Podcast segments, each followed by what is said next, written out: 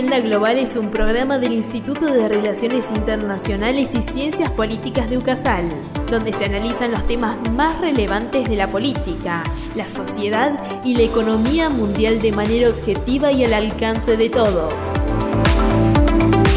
¿Te quedas a escucharnos?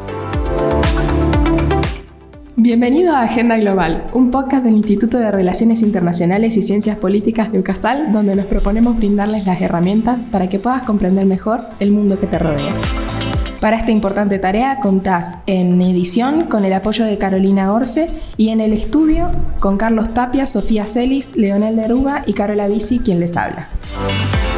El tema de hoy es integración regional, abordado desde las complejidades que se presentan en Latinoamérica al momento de dinamizar la estructura de integración previamente conformada. Me gustaría iniciar con una incógnita que estaría bueno responder a lo largo de este pequeño debate de este programa. Es, ¿qué creen que sucede en Latinoamérica con la integración? Efectivamente, la integración en Latinoamérica es una de las grandes incógnitas de las ciencias políticas y de nuestra disciplina de las relaciones internacionales. En una encuesta reciente del Banco Interamericano de Desarrollo, propone, o bien dice, que más del 70% de la población de los países que integran Latinoamérica sostiene que es buena la integración y que es necesaria. Esto es más que en Europa. Ahora bien, en los últimos 30 años hay más de una docena de organizaciones diferentes al servicio de la integración política o económica en América Latina, casi tantas como países en la región.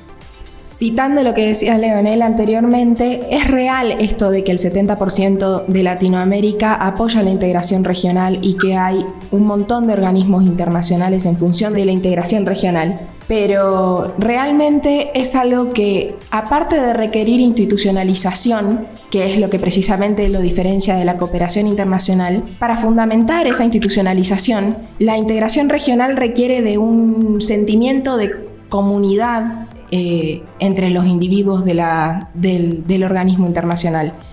Y yo creo que esto es lo que precisamente falta, por ejemplo, en el caso del Mercosur. No hay un sentimiento de comunidad o un interés común en, terminar por conformarse como un mercado común. Entonces, otro interrogante podría ser el cuál es la condición o condiciones para una integración efectiva, porque si bien hay un sentimiento de comunidad, eh, o debe haber un sentimiento de comunidad, eh, un acercamiento ideológico y político tampoco ha sido demostrado históricamente, eh, y es el caso de la UNASUR, no es completamente una condición que deba cumplirse sí o sí el hecho de la afinidad ultrapolítica, porque hemos visto que la UNASUR a lo largo de los años inició como un proyecto casi digámosle de afinidad política entre las distintas entre los distintos gobiernos de los países y ha ido decreciendo ah, con el tiempo, con los años, su influencia ha sido muy poca, han participado solamente en cuatro eventos, que si bien fueron eventos importantes, no fueron eh, participaciones determinantes, como los casos de Venezuela o Ecuador. Y sin embargo ya en 2018 varios países eh, decidieron eh, directamente irse, suspender su participación en el organismo por tiempo indefinido encima. Entonces es es algo que otra interrogante a la que deberíamos responder es cómo, cuál es esa condición o condiciones para una integración efectiva, si lo comparamos con, otros ejemplos de, integración anterior, ¿no? Bueno, volviendo a tu pregunta de cuál es la condición o condiciones para una integración efectiva, eh, podríamos decir que, por ejemplo, lo que, lo que está obstaculizando en el caso del Mercosur una integración efectiva es eh, las asimetrías que existen entre los distintos países que lo integran y la estructura de la cual carecen otros países para llegar a ese mismo nivel de desarrollo social, económico y cultural, para que los países que se encuentran más desarrollados realmente busquen conformar una, una real integración. Sí, también la falta de espacios de coordinación política, de alta política, de poner en común diversas políticas de Estado entre los países integrantes de los diversos procesos de integración, también hacen que sea difícil eh, perpetuar esa integración en el tiempo. A su vez, últimamente, muchos de los espacios de integración de Latinoamérica, como la CELAC, la UNASUR, la PROSUR u otros, fueron cooptados ideológicamente y eso, ante cambios en la administración pública de los gobiernos por las elecciones, dificulta eh, una política de proceso integracional a largo plazo y de que sea necesario poder concertar políticas más allá de los vaivenes ideológicos en los que torna cada administración de cada país y tener una línea clara en la política exterior. El 70% de los ciudadanos de los países de Latinoamérica cree que la integración es buena, pero no tenemos aún todavía una integración a nivel ni siquiera regional en Sudamérica, ni eh, algún ejemplo en Centroamérica eh, que nos permita eh, poner en senda un proceso de integración comunitaria. Entonces, también otra interrogante entonces que podríamos agregar es, ¿qué creen que está fallando?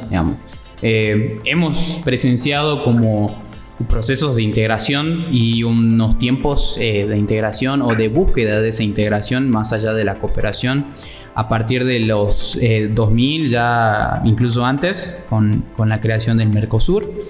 Eh, pero no se han logrado concretar y ya han pasado más de 20 años. Eh, ¿Es el fin entonces de los procesos de integración en América Latina o hacia dónde nos dirigimos como continente? También hay que ver la, cuestión coyuntural, eh, es decir, si los países están más propensos a querer integrarse o no, debido también a lo, que, a lo que necesita la integración, que es un poco de ceder la soberanía de los estados, ¿no? Entonces yo creo que por ahí ceder demasiado en cuestiones que no están muy aceitadas, como el Mercosur o la UNASUR, creo que a los estados tampoco los convence 100% para llegar a esa integración efectiva que va mucho más allá de una mera cooperación económica o técnica. En lo personal, por ejemplo, creo que las rispideces entre las ideologías políticas que se presentan en Latinoamérica son un factor bastante determinante para la integración o no integración de los países y al mismo tiempo eso afecta eh, ya a nivel estructural de los países en las asimetrías que se presentan entre los Estados miembros de las organizaciones internacionales, eh,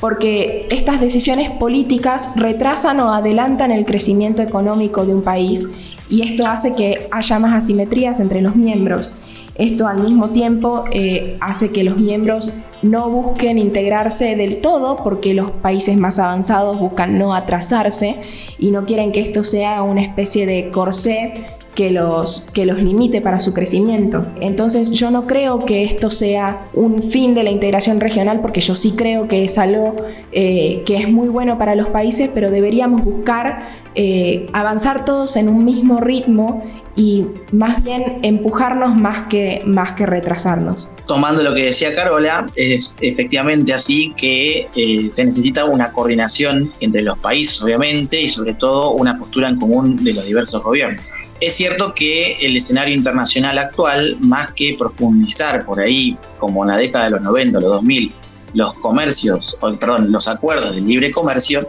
ahora estamos viendo que el mundo está yendo hacia eh, procesos de integración de índole político, obviamente con un fin comercial y con un fin de cooperación, pero más que nada político después de lo que ha sucedido con eh, la guerra entre Rusia y Ucrania y todo el problema entre lo que vendría a ser hemisferio occidental y el resto del mundo. Entonces creo que los procesos de integración se van a seguir dando, pero van a tener un cariz distinto y que es necesario obviamente que eh, en América Latina o Sudamérica sobre todo, dejemos por ahí tener siempre la senda del norte de la Unión Europea, que es ya un paradigma de la integración comunitaria, e ir hacia una integración más efectiva, buscando más que nada los puntos en común y evitar las diferencias entre las distintas coordinaciones políticas de los países. Sí, lo cierto es que también ningún país puede progresar por sí mismo porque necesita obviamente de los demás y sus interacciones. Sin embargo, también el nivel de necesidad que lleva a una integración efectiva es el que Latinoamérica creo que por ahora le está, le está faltando también, ¿no? El hecho de decir como país necesito integrarme de esta manera eh, y también cambiando el, el paradigma de lo que es la Unión Europea. Es decir, llevar a otro, otro ámbito e innovar más allá de cuestiones legales, parlamentarias, etcétera, etcétera, como que ir más enfocado eh, como un país o como bloque de países a cooperación e integración bien efectiva, es decir, con pautas, con programas y proyectos bien establecidos y enfocados Eh, para que no suceda esto que pasó durante los años, que es se van desviando los objetivos principales para lo que se creó la organización y después termina siendo un foro de discusión política en el que los mandatarios directamente aprovechan para ir a contar sus, sus problemas internos de los países o para pelearse con otros, con otros presidentes. Entonces creo que es importante ser más pragmáticos a la hora de integrarnos como región. Eh, posiblemente las necesidades que conlleva la afinidad política y las ideas no sean lo suficiente para una integración efectiva, ¿no? Yo creo que, sí, que tal cual. Deberíamos intentar dejar la integración europea que es tan utópica para nosotros de un lado e intentar generar una integración regional más bien latinoamericana, con, valores latinoamericanos y dejando los puntos bien en claros y con reglas accesibles para todos eh, y como digo, siempre empujando para adelante y no retrasando en el desarrollo de los países. Así llegamos al final de nuestro podcast, deseando haber podido alcanzarles un nuevo tema de interés para los que nos escuchan. No te olvides de seguirnos en nuestras redes, arroba Agenda Global IRICP en Instagram y Agenda Global por Facebook para mantenerte al tanto de las novedades que se vienen. Te agradecemos por tu compañía y nos vemos en el próximo programa. Gracias nuevamente. Esto es Agenda Global, el mundo en tus manos.